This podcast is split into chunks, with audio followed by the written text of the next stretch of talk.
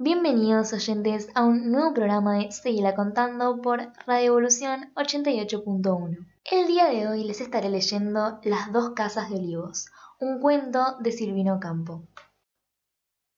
En las barrancas de olivos había una casa muy grande de tres pisos, en donde no vivían más de cinco personas. El dueño de casa, su hija de diez años, una niñera, una cocinera y un mucamo, sin contar el jardinero, que vivía en el fondo de la quinta. Había cuartos inhabitados, enormes cuartos con persianas siempre cerradas de humedad, cuartos llenos de miniaturas de antepasados y cuadros ovalados en las paredes. El jardín era espacioso con árboles altísimos. Solo una cosa preocupaba al dueño de casa y era la improbabilidad de conseguir frambuesas. En ese jardín crecían flores, árboles frutales, había hasta frutillas, pero las frambuesas no podían conseguirse. En el bajo de las barrancas de olivos, en una casita de lata de una sola pieza, vivían cuatro personas, el dueño de casa y sus tres nietas.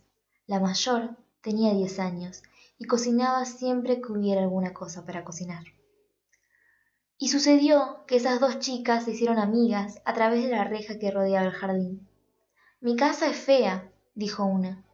Tiene diez cuartos en donde no se puede nunca entrar. El jardín no tiene frambuesas, y por esa razón mi padre está siempre enojado. Mi casa es fea, dijo la otra. Es toda de latas, en la orilla del río, donde suben las mareas. En invierno hacemos fogatas para no tener tanto frío. ¡Qué lindo! contestó la otra. En casa no me dejan encender la chimenea. Y cada una se fue soñando con la casa de la otra. Al día siguiente volvieron a encontrarse en el cerco y era extraño ver que esas dos chicas se iban pareciendo cada vez más. Los ojos eran idénticos, el cabello era del mismo color. Se midieron la altura en los alambres del cerco y eran de la misma altura. Pero había solamente dos cosas distintas en ellas, los pies y las manos. La chica de la casa grande se quitó las medias y los zapatos. Tenía los pies más blancos y más chiquitos que su compañera, sus manos eran también más blancas y lisas. Tuvo las manos durante varios días en palanganas de agua y lavandina, lavando pañuelo hasta que se le pusieron rojas y paspadas. Caminó varios días descalza, haciendo equilibrio sobre las piedras. Ya nada las diferenciaba, ni siquiera el deseo que tenían de cambiar de casa. Hasta que un día, a escondidas en el ombú del cerco que servía de puente, se cambiaron la ropa y los nombres. Una chica le dio a la otra sus pies descalzos y la otra le dio los zapatos. Una chica le dio a la otra sus guantes de hilo blanco y la otra le dio sus manos paspadas. Pero se olvidaron de cambiar de ángeles guardianes. Era la hora de la siesta. Los ángeles dormían en el pasto. Las dos chicas cruzaron por encima de la reja. La que estaba en el jardín grande cruzó la calle. La que estaba en la calle cruzó el jardín. Se dijeron adiós. No te pierdas, mi cuarto de dormir queda al fondo del corredor a la derecha. Y la otra contestó, No te pierdas, hay que seguir caminando hasta el fondo del callejón. El jardinero, que estaba cerca, pensó que el eco se había vuelto sordo porque cambiaba el final de la frase que gritaba la niña. Y se fueron corriendo, cada una a casa de la otra. Nadie se dio cuenta del cambio y ellas, que creían conocer sus casas, empezaban a reconocerlas según los cuentos que se contaban diariamente a través del cerco. Hacían descubrimientos que las asombraban. Pero los ángeles guardianes dormían la siesta a la hora de las confidencias y seguían ignorando todo.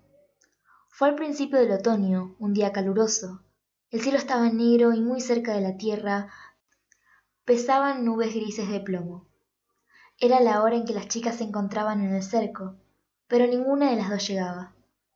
En la casita de latas no se podía respirar esa tarde. El abuelo y las tres nietas caminaban descalzos en el río tomando fresco. La chica de diez años se acordó de que en el jardín de la casa grande, como de costumbre, su amiga debía estar esperándola. Había ya pasado la hora, pero no importaba, iría de todas maneras. Vio un caballo blanco muy desnudo, le puso un bocado que encontró en el suelo se trepó encima y salió al galope, castigándolo con una rama de paraíso. La tormenta se acercaba. Los árboles columpiaban grandes hamacas contra el viento. Filamentos como los que había en las bombitas de luz eléctrica de las casas grandes llenaban el cielo. Y primero un trueno, y después otro rompía en la tarde. El ángel de la guarda estaba despierto, pero acostumbrado a las tormentas que cruzaba siempre la chica sin resfriarse, tuvo cuidado solamente de preservarla de los rayos. Los caballos blancos atraen los rayos, pensaba el ángel. Hay que tener cuidado, hay que tener cuidado. Las dos chicas se encontraron en el cerco y tuvieron apenas tiempo de decirse adiós. Llovía con tanta fuerza que la lluvia ponía entre ellas una cortina espesa, imposible de levantar. Se oyó lejos, lejos, el galope de un caballo entre la tormenta, y un rayo y otro rayo hicieron lastimaduras de relámpagos, duras incisiones de fuego. La chica se bajó del caballo y se desmayó en la puerta de la casita de lata. La marea subía muy cerca.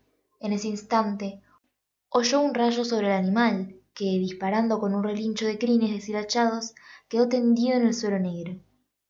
En el jardín el otro rayo cayó sobre la otra chica, mientras el ángel la protegía de los resfríos confiadamente, pensando que la casa tenía para rayos desde tiempo inmemorial. En la puerta de la casita de lata, la otra chica no pudo resistir el frío y se fue al cielo después de la tormenta. Había mucho canto de pájaros y arroyos a la mañana siguiente, cuando subidas las dos chicas sobre el caballo blanco llegaron al cielo. No había casas ni grandes ni pequeñas, ni de lata ni de ladrillos. El cielo era un gran cuarto azul, sembrado de frambuesas y de otras frutas. Las dos chicas se internaron adentro y más adentro del cielo, hasta que no se las alcanzó a ver más. En este cuento, dos muchachas acentúan su parecido hasta intercambiar sus hogares sin que ni siquiera sus ángeles guardianes lo adviertan. Puede observarse el interés por el tema del doble, aunque solo en el segundo caso se rebasan los límites de lo verosímil se narra la amistad entre dos nenas de 10 años que llegan a cometer actos temerarios que exceden lo que podría considerarse una travesura o aventura infantil. Hay entre ellas profundas diferencias de clase que, no obstante, están aceptadas y naturalizadas sin representar un conflicto que deba resolverse.